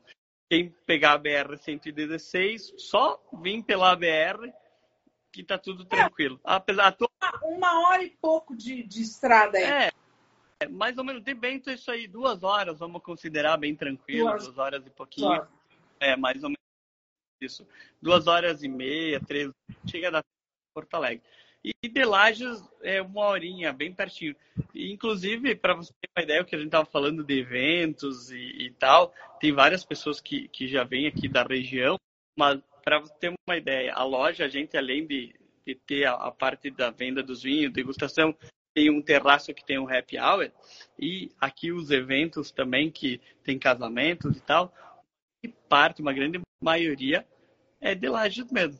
Lages vem aqui, faz um happy hour, toma um vinho, espumante, um suquinho, pega uma tabuinha de uma brusquetinha e volta para lá. E casamentos, vários casamentos, se não me engano, o Eduardo Dude, que está aí, sabe dizer mais que eu, deve ter uns três, quatro casamentos no mínimo que era o pessoal de Lages. Aqui. Sensacional, sensacional casamento tem um camarim, viu? Tem camarim para noiva ou para músico, tá tudo certo. Sensacional. Eu vou arrumar um noivo e vou dar um jeito de casar aí. Tenha. André, vamos falar um pouco. O que, que você me fala um pouquinho? O que, que você, como você enxerga a, a, a relação do brasileiro com o vinho, né? Fala, fala para mim, o que, que você notou do consumo de vinho pelo brasileiro a partir da pandemia? Você acha que a pandemia foi um, um divisor de águas para campestre? Não, não teve nada a ver. Como é que você vê o consumo do vinho no Brasil? É, eu posso falar nem só do campestre, como do vinho brasileiro em si. Uh, sim, foi muito divisor de água. Eu acredito que a pandemia restringiu algumas coisas para o brasileiro conhecer vinho brasileiro. O que, eu, o que eu falo muito e sempre falo para todo mundo, quem já me ouviu em alguns lugares ou quem me conhece já sabe disso, eu sempre digo que o Brasil, ou melhor, o brasileiro não conhece o vinho brasileiro ainda. Sim, divisor de água, com certeza. A pandemia mostrou um pouquinho, porque fez com que o consumidor conhecesse um pouquinho mais do, do Brasil, do, do terroir, do, da, da magnitude que existe no Brasil sobre vinho. Só falando um pouquinho de dados, se tu me permite, hoje o Brasil vende, falando só de vinho, tá? Entre vinho de mesa, vinho fino, sem falar espumantes e tal. o Brasil vende em torno de 220 milhões de litros de vinho. Isso é o setor brasileiro, tá? É os dados que se tem atualmente. Desses 220 milhões, 23 milhões são de vinhos finos. O resto é o vinho de mesa. Desses 23 milhões, antes da pandemia, para vocês terem uma ideia, eram só 12 milhões, um pouquinho mais, não muito mais que isso, de vinho fino vendido no Brasil. Com ó, os dois anos aí de pandemia, mais um pouquinho foi para 23, 22, 23 milhões. Então, mais que quase que dobrou aí o, o, o, volume de vinho. Então eu digo que aí sim foi que o brasileiro conheceu um pouquinho do, do... Uh, sim o divisor de água e o que eu, eu digo e, e falo para todo mundo, até quem está ouvindo, se não conhece vinho brasileiro ou, que vale a pena conhecer, não estou falando só da, da vinícola Campestre, claro, se quiserem degustar o nosso, eu agradeço. Mas falando do Brasil, nós temos muitas distinções. O Brasil tem muitos terroirs. Nós, se a gente começar a falar, só no Rio Grande do Sul nós temos quantos terroirs? A Campanha, o Pampa Gaúcho, a Serra Gaúcha, Campos de Cima da Serra. O, os campos, os campos de cima da serra, aí nós pegamos Santa Catarina, essa área da altitude, São Joaquim, Além disso, tem a parte de videira, que tem um não tão vinho fino, mas um vinho de mesa. Aí nós temos em Toledo, no Paraná. Nós temos aí no Sudeste, São Paulo, Minas, aí a Serra da Mantiqueira, belíssimo cerrado. Aí nós temos um Nordeste lá em Petrolina, que temos vinhos, né? Até você viu uma live tô aí com o Rio Sol também. Foi né? o Ricardo, que, que maravilhoso. Exato. Então, assim, Mato Grosso, Goiás tem vinícolas, talvez não são só de vinho fino. A Chapada Diamantina, uma vinícola muito bonita também. Então, imagine o Brasil se o brasileiro começa a... Vai, certamente vai encontrar o vinho do seu paladar. Não tenho dúvida. Eu acho que o brasileiro tem que conhecer mais vinho brasileiro, tenho certeza. E vocês vão se surpreender. O Brasil vem, vem em números com inúmeros ganhos de medalhas internacionais, sendo reconhecido principalmente no espumante do Brasil, sendo reconhecido no mundo inteiro, isso é muito legal. E assim, indiferente de dados, né, como eu falei para você, 220 milhões é de vinho nacional. 150, 160 milhões o Brasil consome de vinho importado, tá? Isso normalmente, fora o que está vindo atualmente, que se presume que é em torno de 80, 70, 80 milhões de vinhos que vêm pelo descaminho, tá? Esse é o grande problema. Pois é. é, é esse, eu acho que o brasileiro acho que tem que conhecer muito mais vinho brasileiro para saber identificar que vai ter um paladar agradável para vocês. Não que não possa tomar importado, por favor, tomem, tomem vinho, degustem, isso é muito bom, dá prazer. Mas, mas vocês vão se surpreender com o vinho brasileiro. É isso. Eu, eu, eu lanço a bandeira do Brasil sobre o vinho brasileiro porque é, tanto os meus colegas que a gente falou, que está ali o Ricardo, ah, né, a Esther, o Paulo e um monte de gente. Todo, toda essa galera, na verdade, sim, hoje a enologia do Brasil evoluiu, evoluiu muito. Né? Os enólogos, além, além de, de, de ser bons profissionais, vão buscar conhecimento além do Brasil conhecer lá fora também. Né? Há vinícolas brasileiras, as vinícolas, os proprietários hoje atualmente pensam muito na qualidade, na melhoria. É, são, por exemplo, posso falar bastante da Campestre, mas não teve nenhum ano desde que eu entrei, que foi em 2006, 6 para 7, não teve nenhum ano que não teve um investimento em tecnologia, de processos, dentro da vinícola. E as vinícolas em si estão exatamente indo para esse caminho. Então, nós temos muito aqui para a gente atualmente tem a mesma tecnologia que tem lá fora, tem um, bons profissionais que tem lá fora, temos aqui dentro também. E, claro, sempre lembrando, né, os nossos terroirs distintos, cada safra é uma safra, né, sempre tem alguma surpresa. Né?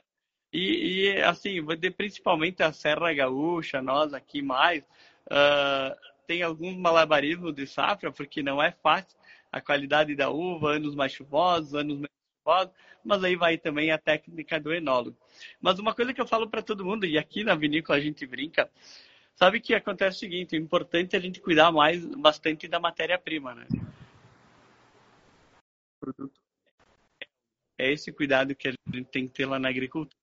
E aí depois vem o trabalho do enólogo, a tecnologia também. Claro que nós cuidamos desde lá do vinhedo junto com os agrônomos. Mas a gente brinca aqui na vinícola fazendo uma coisa. Se a uva for boa e o enólogo não atrapalhando, certo.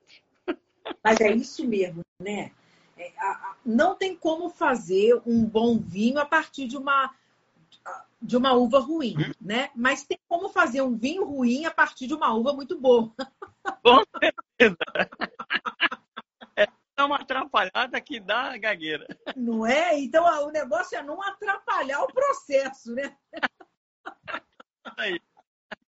Me fala uma coisa. Eu sou louca com espumante, amo demais. Inclusive, é, eu, eu tive a honra de ser uma das juradas do concurso agora, né, do espumante brasileiro. Tive lá avaliando um monte de amostras, foi muito bacana. Tive por aí, né? Eu tô aqui, mas tive por aí. Fala um pouquinho do, dos espumantes da Campestre, como é que tá esse, né, essa fatia do mercado de espumantes aí? Vocês como é, como é que é a relação né, da, da Campestre com a produção de espumante? Na verdade, o espumante no Brasil, ele está está sendo reconhecido, né? Ele está tendo um crescimento de venda pelo reconhecimento também e pela qualidade. Hoje a Campestre, a gente, eu posso dizer que estamos no mesmo caminho. O espumante está tendo um reconhecimento e um crescimento de mercado, isso é fato. Atualmente a gente elabora uh, um, um brute de processo Charmat, um brute de Champenoise 100% Chardonnay, um Brut Rosé de 100% Pinot. Além disso, Moscatel branco e Moscatel Rosé, que a gente elabora na Campestre. Uh, assim, o que dá para perceber muito com, com, a evolução também do vinhedo e, e a técnica, uh, a gente está conseguindo uns espumantes, algumas linhas mais refrescantes, mais joviais, que serve para o dia a dia. Né? Eu sempre tem, nós temos um espumante aqui da marca Zanotto, que é espumante brut de processo Charmat, né? a segunda fermentação na autoclave, que é um espumante assim muito leve, agradável, dia a dia, verão. E eu digo para todo mundo que é o seguinte, aquele espumante, na minha percepção, e quem degusta, né, é, quem puder degustar é legal, porque é um espumante que ele vai servir para um, quem gosta de prainha, quem gosta de uma piscininha, mas quem não gosta de nenhum dos dois, na beira do mato e num riozinho, aquele pontinho refrescante, tá uma delícia. É assim. E, e, e ali, ali nós temos o Champenoise, que é 100% de, de Chardonnay. Ele fica 18 meses em contato com as leveduras, com autólise.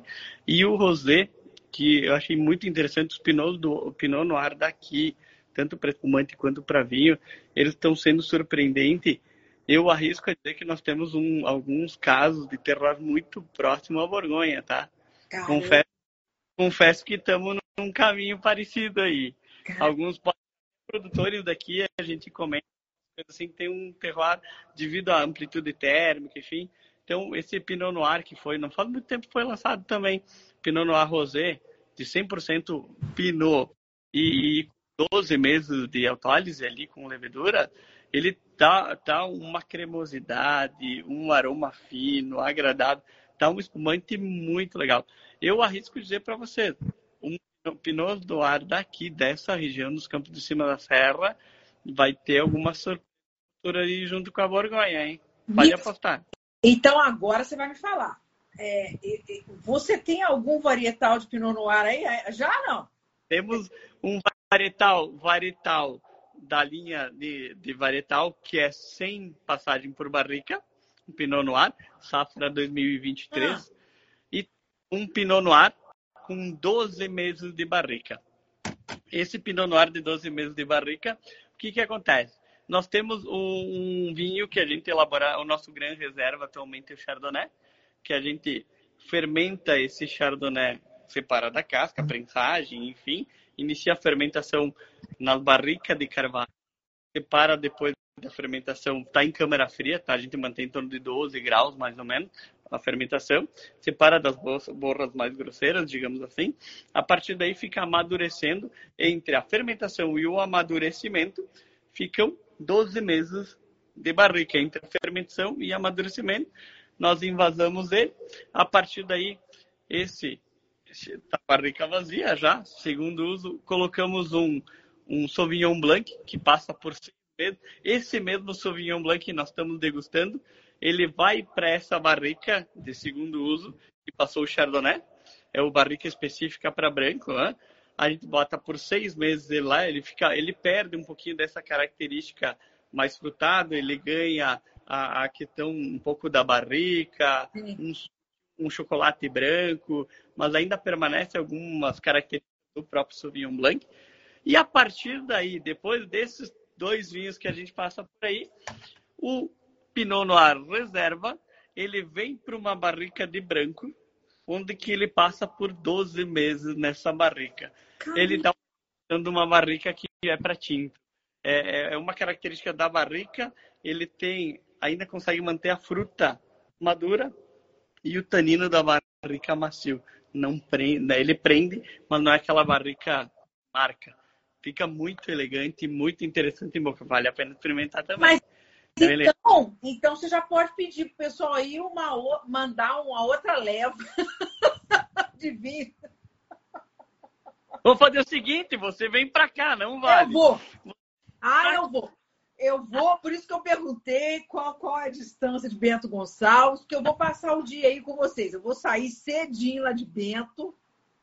Eu claro. quero degustar Pinot, quero degustar os, os, os espumantes. Tá na barrica, então. Vamos. Vamos fazer uma coisa bem bacana. Eu vou, eu vou, nós vamos, nós vamos, eu vou te falar de uns dias direitinho que eu vou, porque eu vou, vou combinar isso direito com você. Claro. Dado quem não está nos assistindo também para vir, né? André, me fala o seguinte. É, eu, eu, já vou, daqui a pouco, já vou liberar você, um minutinho, porque eu sei, feriado. Top, bem de boa, não, tá tudo de boa. Ah, o papo vai indo muito bem, né, menino? Eu, sempre. Sempre muito bem. Me fala uma coisa.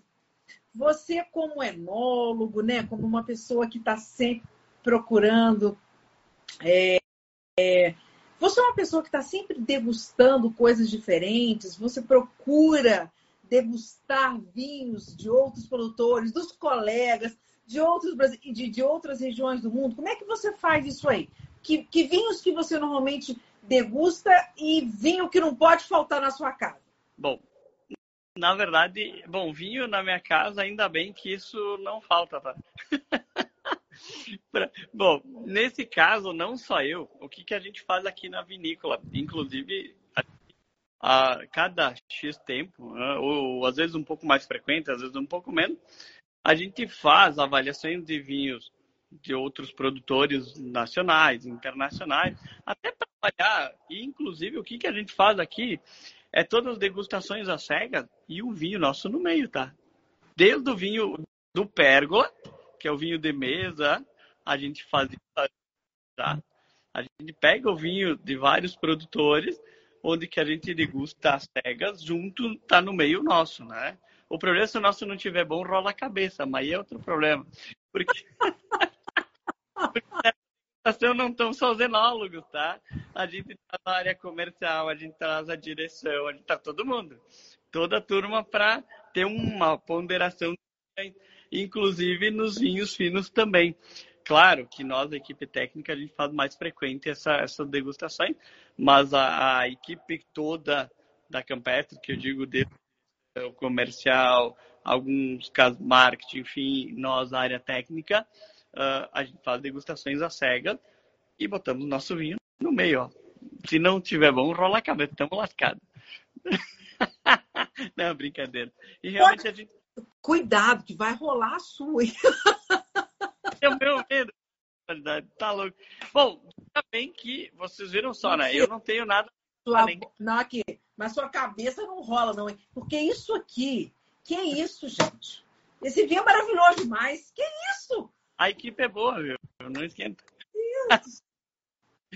Mas assim, viram só, eu não tenho nada na cabeça nem cabelo, tá? Então se cuidem. Não, e na verdade, assim, na minha adega, ou melhor, na minha casa, normalmente, eu, eu me divido um pouco, tá? Às vezes eu moro em Vacaria, às vezes eu moro em Campetre, às vezes eu moro em Bento. Então, cada uma tem um pouco de tudo. Mas o que realmente não pode faltar e não falta é a geladeira cheia de espumante. Ah, né? Eu adoro. Mas não é? gosto de vinhos tintos, gosto de vinhos brancos, mas vou dizer para você que os meus queridinhos são os espumantes. Tamo eu adoro. Tá eu tô, adoro espumante. Eu, toda hora para mim é um espumantinho, algo assim, e tomo de todo mundo, viu? De vez em quando você. Até tem uns amigos que André, mas tá louco, tu tá postando vinho, é de não sei quem. Tá tudo certo. Tá tudo Tamo... certo. A gente degusta o vinho dos amigos, por que não? Claro. E eu acho que a, a, o segmento, né, o setor tem que ser unido, né? Porque o setor cresce quando com a união entre vocês, né? Sim, tu vai ver uma coisa bem, bem bacana na questão de setor. Eu fui falando principalmente de enologia agora. A Associação Brasileira de Enologia é uma das associações do mundo que tem essa união, essa organização, esse empenho em tudo isso. Claro, erros, erros isso vai ter em qualquer lugar e até nas empresas. Mas, assim, é, é, muito interessante e nós temos o que é muito bacana entre nós, enólogos, é, é o acesso a qualquer um. Aqui na Campestre, por exemplo, também do, do João, né, o diretor-presidente, nosso paizão aqui, uh, e nós, comigo também, todo mundo da área técnica, enológica, empresário, que quiserem vir conhecer, a gente está totalmente aberto. É, essa é a troca que existe. E a enologia ensinou, a Associação Brasileira de Enologia nos ensinou a fazer isso. A Vani já veio aí, aqui, o, Rica... o Ricardo está devendo, não vale. Ricardo. Ele não veio. Eu vou ele carregar não... ele comigo. boa, boa, pode ser. Né? Pode ser. A galera da Garibaldi lá, que tá o Ricardo, então... ele não deu, não deu certo. Mas ah, assim nós somos, como eu mesmo e a minha equipe toda, não só a equipe o nosso, o meu coordenador da, da elaboração dos vinhos de mesa, o coordenador aqui do, do Invase e tal, nós, a gente leva eles para as outras vinícolas e os outros podem vir. No... Não existe segredo entre nós. Sim. Eu sempre digo, elaboração está na uva, na nossa técnica, e estamos aqui para aprender todo mundo junto. E aí a gente faz crescer o setor. E a Associação Brasileira de Enologia, eu vejo que tem essa união, essa organização. É, a gente, eu dou um dos méritos, além da direção toda, né? É a Eliane e a Adriane, nossas secretárias lá muito Elas competentes que ajudam. São ótimas, né? É. Muito, muito, muito. muito. Então é legal isso, é legal ver essa união do, do setor, principalmente da enologia, né? Uh, o setor da enologia é bem legal. A gente tem essa troca de informação, nós falamos sem problema nenhum. Isso é bacana, mas é isso que eu acho que faz, o que fez também a melhoria do que nós estamos degustando na taça, a melhoria. Isso vai de encontro a tudo que a gente tem. Então, é, um dos méritos é a Associação Brasileira de Enologia, que faz um baita evento, que é a Avaliação Nacional, né, muito é, e além da promoção, concursos e, e nos auxiliar também para enviar vinhos para demonstração ao mundo. É, eu acho que a Associação Brasileira de Enologia faz um belo papel. Sobre... Você, sabe, eu fui comentarista da avaliação ano passado. Uhum. Eu estava online. Você estava? Online. online. Ai, mas, olha, foi uma das coisas mais lindas da minha vida. Eu fiquei, eu fiquei muito, muito triste de não, de não ter ido esse ano, mas eu não consegui. Mas olha, a avaliação é assim, é, é um evento único, né, né, André? É verdade. Não, é quem não conhece, vale a pena ir, porque é, é um monte de gente. Eu esse ano teve praticamente 600 pessoas presenciais e agora online, não sei dizer quantas. Uh, mas assim, é um momento bacana, onde, claro, tem 16 vídeos lá que representam, mas são 30% que representam o, o, Brasil. Isso é uma demonstração de qualidade a cada ano, né? E um dos méritos do surgimento também da Associação Brasileira de Enologia é do Firmino Esplendor. Esse cara a gente não pode esquecer da história, tá? Eu já, eu já estive com, com o Firmino. Ele é o quê? O que, você falou? Ele foi professor do meu pai, para você terem uma ideia. Caramba, eu já estive com ele. Nossa. querido. E seu pai? Seu pai, ele ainda, ele ainda trabalha? Não, hoje não mais. É, meu pai se aposentou um bom tempo atrás aí. Uh, e depois, claro, teve algumas complicações de saúde, enfim. Mas uh, meu pai, ele trabalhou na antiga Dreyer e na Rio Grandense. Né? Uma que hoje até eu digo a Rio Grandense, eu acho que no Brasil, de vinho fino, o Brasil inteiro, para a época, pela população, não chegou na dimensão que eles tiveram venda no Brasil do vinho fino. Eu acredito que ainda não chegou ao mesmo número. Eu preciso conversar com seu pai a Andréia Trentin me mandou aquele Cabernet Franc que eles acharam lá.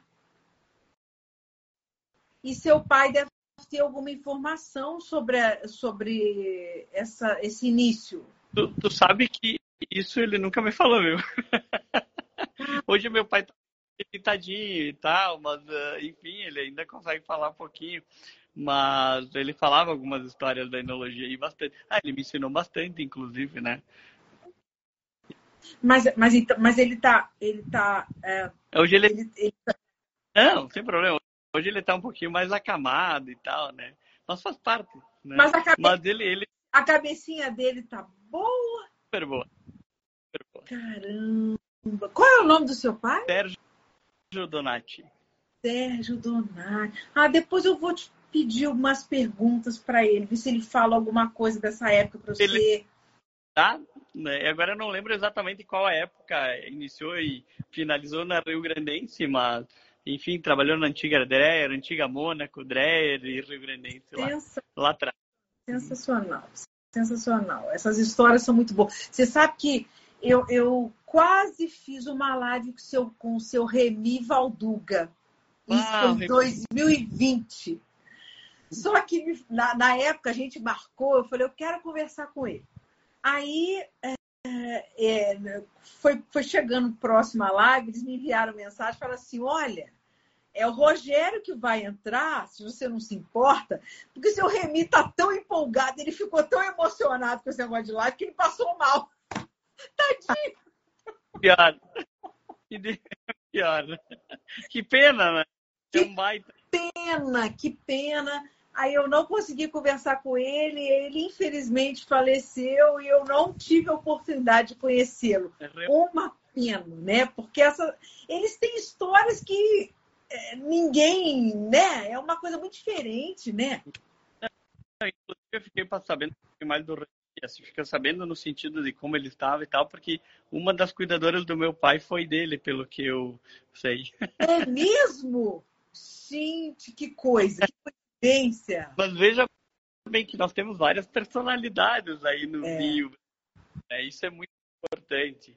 Né? Pega Firmino Esplendor, Remy Valduga, né? Uh, nós temos uh, até hoje talvez se fale um pouco menos, mas um cara que veio para cá, para o Rio Grande do Sul, que era de São Paulo, é o Arnaldo Passarim.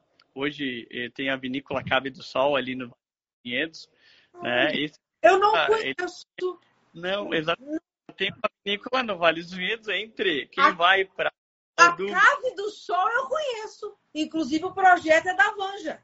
Exatamente, o projeto é da Vanja. E, e o Arnaldo Passarim, que é o proprietário dessa vinícola, ele tem uma história bem interessante. Ele foi um dos. Do, tô falando mais do vinho de mesa, talvez a, a galera mais jovem não conheça tanto ele, né? Mas uh, no mundo do vinho, hoje ele já está com eu não tenho certeza se é 89, 90 anos, mas, mas enfim, ele trouxe muita coisa. Ele era, ele tinha vinícola em São Paulo, a marca da época lá atrás, não sei se tu vai lembrar, a marca Chapinha era dele, que é um vinho de mesa, mas no Rio Grande do Sul e ele começou a fazer inovações, ter começar a, a ter vinho, comprar vinho para levar para São Paulo. Ele tem, tem, nós temos um, um ícones aí na história do vinho brasileiro. Sim. Bem bacana. Talvez hoje com a nova geração um pouco menos conhecido, mas realmente tem uma história aí que é legal. É legal a gente tá. Eu não sei toda exatamente, mas eu sei que ele foi um dos caras que começou, surgiu, se não, não sei se foi exatamente o fundador, mas a chamada GAVE, Associação dos Viticultores Gaúchos de Vinhos de Mesa, enfim, teve toda uma trajetória aí dentro dele. Né? Fora os outros nomes da, da, da, da, da empresariado, né? O Arnaldo não é enólogo, mas a, é, é, é viticultor, vitivinicultor, né? Ah, e assim, tem um monte, um monte de fenômenos aí que surgiram, né? Tô pensando, tem que dar mérito. Eu tô pensando, tô pensando no Angeben também, né? todo mundo fala muito dele. É. Meu, meu professor e professor do meu pai, se não me engano, o colega do meu. Não, professor do meu pai. Uhum. Meu professor. Nós é. tem que. Uhum. Outra grande figura, sensacional. Agora, deixa eu te perguntar uma coisa antes de eu te liberar. Fala um Mano. pouquinho. Muito cedo para a gente falar de uma indicação de procedência ou uma DO para a sua região aí, para Campos de Cima da Serra? Por tempo, sim, mas pela, pela, pela nosso empenho, não. Atualmente eu sou presidente da Associação dos Campos de Cima da Serra. Nós estamos em busca, junto com a Embrapa, o Evinho de Vento Gonçalves. Boa! Né? A gente está tentando já uma ADO, uma denominação de origem aqui dos Campos de Cima da Serra, junto com nossos seis uh, produtores. Oh, o Léo Franciscato, um abraço para ele também. Eu vi aqui, desculpa quem eu não vi. Ai, um tá, abraço. muita gente entrando aqui e saindo, né? A gente é. Exato. E, e, realmente nós estamos já fazem assim dois quase dois anos, dois anos e meio que a gente uma uma da, das premissas quando me pediram para ser porque quem fundou a Associação dos Campos de Cima da Serra foi o Agamenon, que é da família Lemos de Almeida. E aí, enfim, pediram para mim ser o presidente da ah, brasileira, da Associação dos Campos de Cima da Serra. Aí eu disse, não, aí eu topo desde que a gente traga uma IP, uma ADO, algo para essa região. Porque essa região, ainda tão pouco conhecida, ela além do potencial da uva e do vinho, que é espetacular, ainda é muito jovem, a gente vai ter novas descobertas e várias surpresas, eu creio, ao longo do tempo. Além disso, nós temos uma região muito interessante que Além daqui, vou falar um pouquinho da, da região da, da, de Vacaria, nós, nós temos uma igreja muito bonita aqui, que é muito parecida com a de Canela. Nós temos, uh, eu achei que era uma, uma única, mas acho que é a segunda obra no estado do Rio Grande do Sul, que é a Casa do Povo do Oscar Neymar. É legal. Ainda não tem, ainda o município não despertou exatamente para o turismo. Né? A gente está querendo que isso aconteça porque aqui tem a Vera Tormenta, tem, tem uma tal de Fazenda do Socorro aqui que conta uma história antiga também. Então tem diversos lugares aqui para conhecer, ainda não temos o turismo em si, é o que a gente quer conquistar. E estamos na conquista, na tentativa aí de uma DO aí para nossa região. Isso é fato, verdade. Mas aí, qual seria a uva, é, a, a, estrela da DO do, do, do, do, seu, do campo de cima da serra? Por enquanto, nós elencamos assim, nós elencamos algumas, né? Até para não ser só uma. Sauvignon Blanc, Pinot Noir, Merlot e incluímos um Cabernet Sauvignon, mas pelo fato da história dele também. Né? Que primeiro vinhedo plantado aqui em muitos capões foi pelo Raul Randon, foi Cabernet Sauvignon. Então, são quatro variedades que a gente vai, vai ter. Ah, e vai ter o Chardonnay também por causa dos espumantes nessa DO que vai existir. Vocês têm certeza que era Cabernet Sauvignon ou era Cabernet Franc, não? Não, era, era Cabernet Sauvignon. A gente elencou na DO para Cabernet Sauvignon. Sim. Uhum. Cabernet Sauvignon. Cabernet na... Franc, você tem aí? Ai, ai, ai, agora vem surpresa.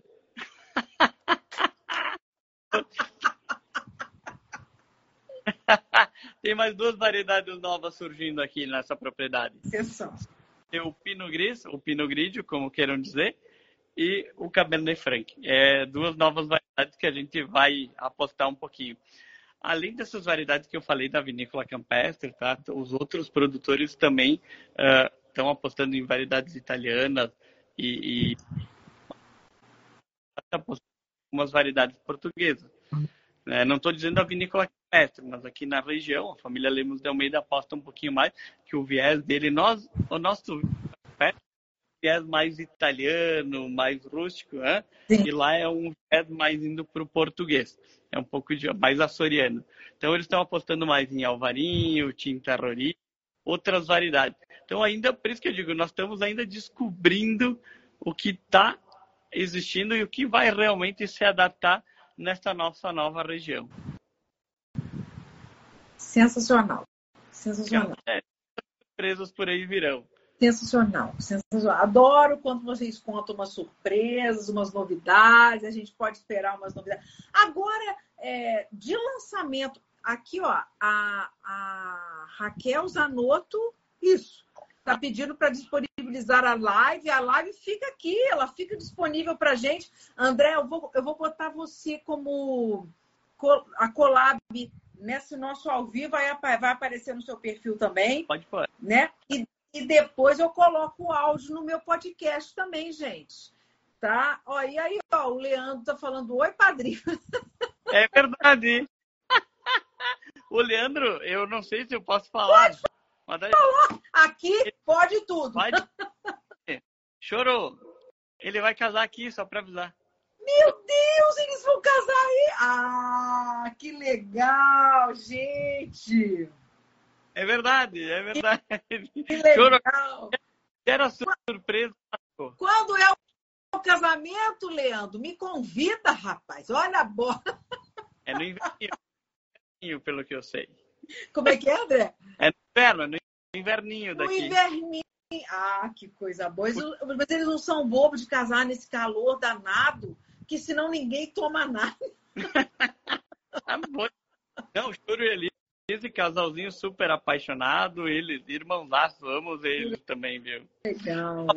Era surpresa, lascou. Agora falou, lascou. Não, mas ele falou que tá tudo certo. Não, mas assim, falar que eles vão casar aí é de boa, nós não estamos dando nenhum spoiler do que, que vai acontecer né, no, no casamento. Boa.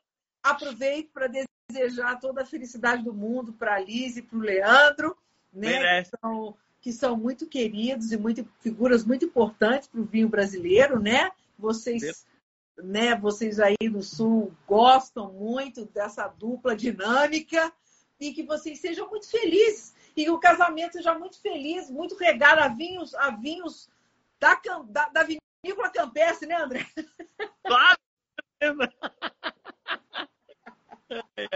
Ô, André, você é casado, né? Oi? Você é casado? Tô namorando, tô namorando. Tá namorando. E você tem filho? Não, adoro criança pra caramba, tô namorando. Mas a minha, a minha história é um pouco mais longa, né? Eu já, eu tenho falecida viva, falecida morta e agora tô namorando. ah, essa é boa. Ah, a história vai longe. Não, é porque eu ia te perguntar se você está fazendo com seu filho o que seu pai fez com você. Eu vou fazer. Eu estou fazendo isso com meu sobrinho, tá? Só para. Ah, então, pronto. Renato, Renatinho, eu, eu meço 1,63, tá? Aí o Renatinho eu chamo de Renatinho porque quero, porque ele quase me passa. Tá? E tem nove, tem uma ideia. Sensacional. Ele gosta? Ele, ele curte? É, eu faço ele sentir o aroma e tal, mas a mãe dele já diz, André, cuidado, se fosse ver, deixava de experimentar, né? Mas não dá. não, ele percebe, ele gosta.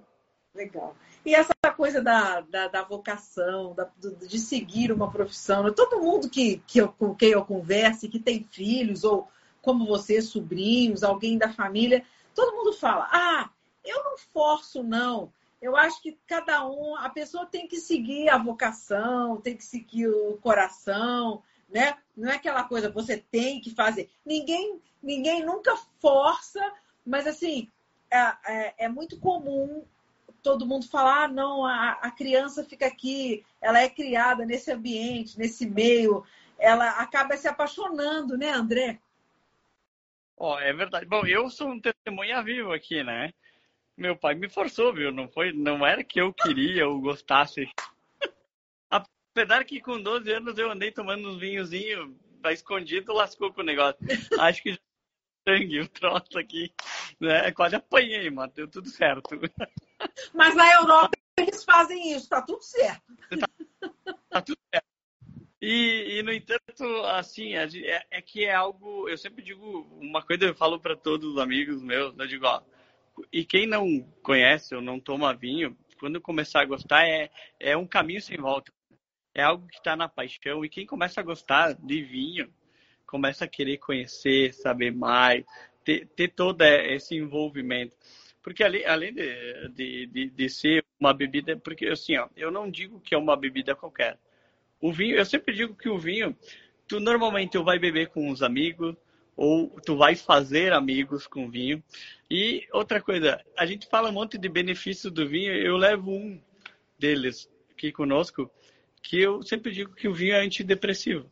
Depois de duas, três tacinhas, quem não tá alegre? é verdade. Não tem tristeza com vinho, né? Olha nós, como é que nos conhecemos? No mundo do o choro e a Lise aí que comentaste, no mundo, no mundo do vinho. Do vinho, verdade, verdade. É. É. E todos também teremos nos conhecer pelo mundo do vinho. Né? Então, é, além de ser uma paixão, uma profissão que eu amo de coração, eu não saberia fazer diferente. Atualmente, além de gerente geral, eu faço compras da Campestre, né? Mas uh, a, a paixão vinho, eu estou sempre em todos os setores. A gente está valendo cortes, degustando vinho, o processo dessa forma e tal.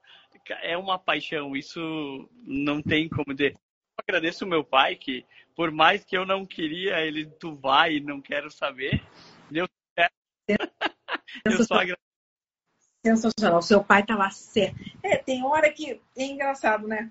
É, é, é, é bem legal quando esse esse feeling do pai dá muito certo com, com os filhos, né?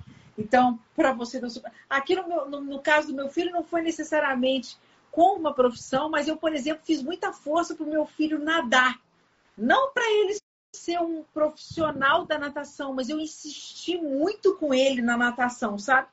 Hoje é uma coisa assim que é, ele faz medicina, ele nunca foi nadador profissional, não é a vibe dele, mas ele nada e ele vai nadar para o resto da vida dele. Ele é muito grato e da, e da, época, né, das crianças que entraram na natação com ele, é um dos poucos que continua nadando até hoje e com alegria.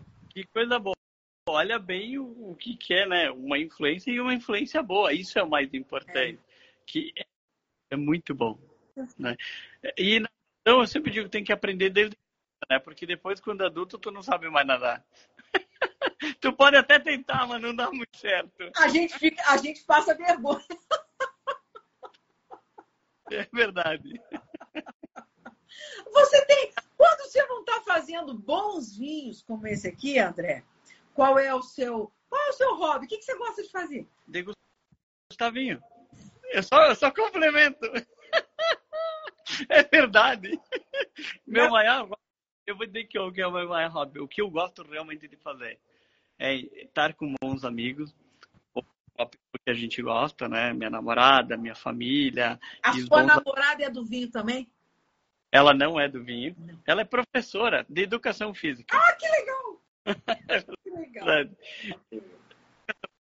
Ela até tomava um pouquinho de vinho, mas o grande problema é que comigo sempre piora, né? Então a gente não para numa garrafa. é realidade. Má influência. Ainda mais para ela que é educação física. Não tem, né? É verdade. Quem começa a conviver com nós enólogos, não sei o que que acontece. Eu vou contar uma historinha bem rápida. Esse, o pai dessa minha namorada, né, ele não tomava muito vinho, assim, lá esporadicamente. Agora, parece, segundo que ela me falou, e ele me fala, obviamente, tá tomando oh, tudo. É Bruna! É a Bruna? Tá oh, ah, Bruna! Saúde! Bruna! Não é verdade? Agora eu não falei mentira, viu? Ela pode comprovar e ela tá na live. Ô, Bruna, fala aí que você tá falando mentira ou você tá falando verdade. Não, não, lascou. Se ela tomava uma taça comigo, lascou, foi uma garrafa já.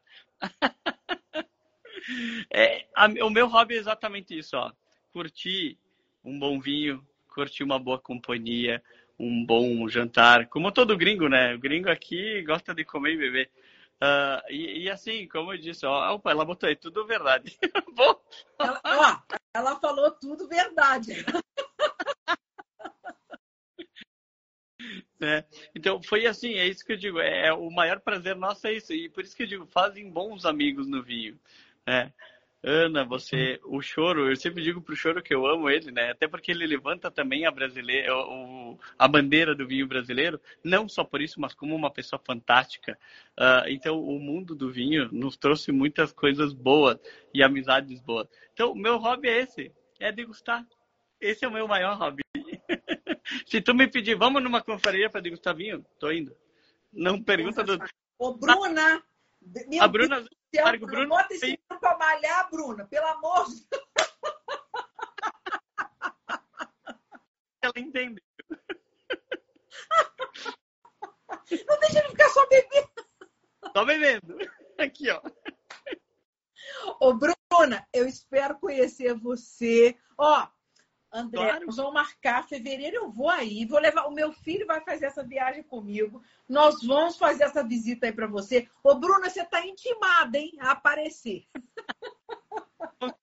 Tá tudo certo já.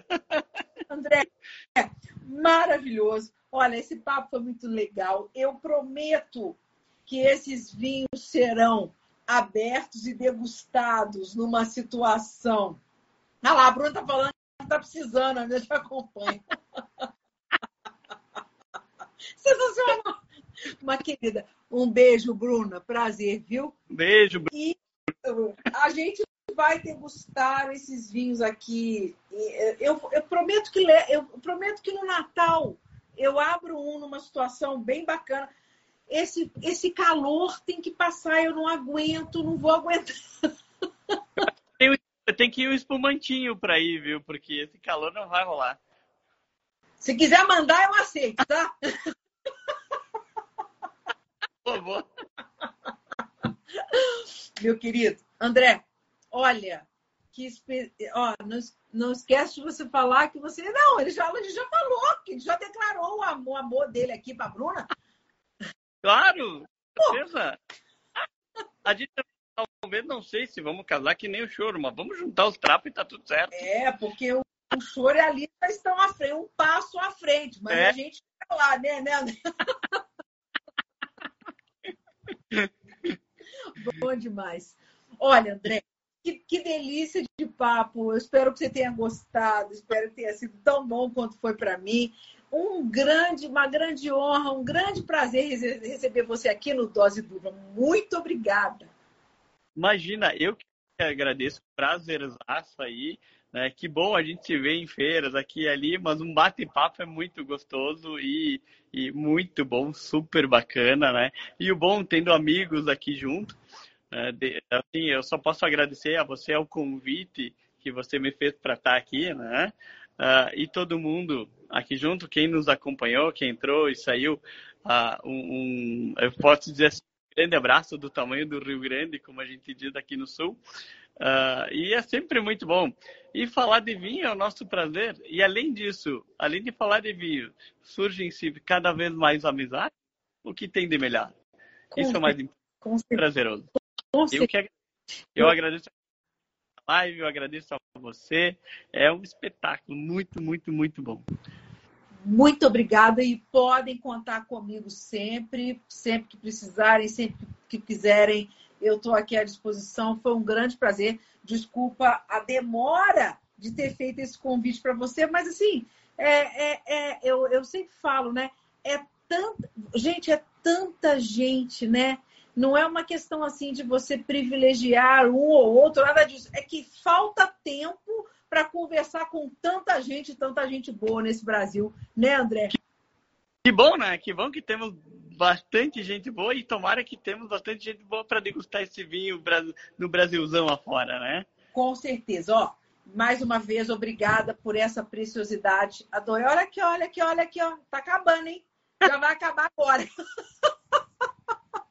Tem um pouquinho aqui ah, também. Então, maravilhoso, viu? Parabéns, parabéns pelo trabalho, parabéns pelos vinhos, parabéns por. Eu vou comprar um pérgola. Eu quase que comprei, mas como é feriado, não consegui comprar.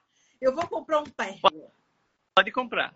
Pode comprar. Vai firme. E pode comentar. Eu ele. vou comentar. Vou, vou comentar. Eu acho que as pessoas têm que saber. É, é, e tem muita gente que toma e acha que está errado tomar, né? Que está assim, que não, tá, que não é chique, né? E as pessoas têm que acabar com esse tipo de, de ideia, né, André? Cada um com o seu paladar. Tem pessoas que gostam do vinho de mesa, tem pessoas que gostam do vinho. Tem pessoas que do vinho de mesa vão aos pouquinhos passar por um vinho fino e gostam, ok. No entanto, a gente lançou a, o Vila Campestre justamente para isso. Para quem queria ir do vinho de mesa para um vinho fino, um pouco mais leve, mais sutil, para depois ir para os vinhos mais.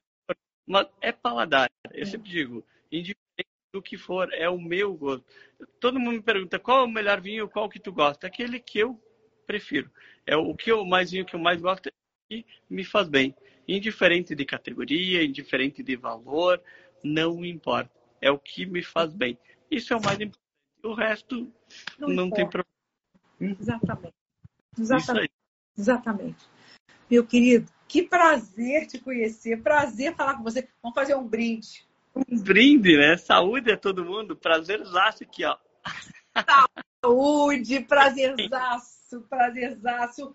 E em fevereiro eu vou te visitar, a gente vai, a gente vai se ver pessoalmente. Com certeza, sem dúvida, está convidada e todos que estão na live aí, por favor, venham conhecer a Vinícola Campestre.